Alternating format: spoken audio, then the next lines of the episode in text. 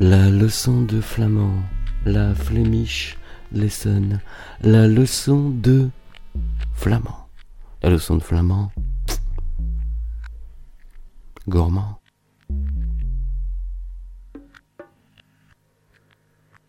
Leçon numéro 2, la rencontre avec l'animal dans la rue.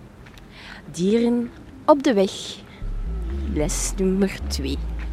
Alors ici c'est un petit chien, comment on dit petit chien ou euh, chiot? En flamand Een puppy, een hondje, een kleine hond. Zo schattig. Hmm, Et un petit chien c'est doux, Een kleine hond is lief en zacht. c'est mignon. Schattig.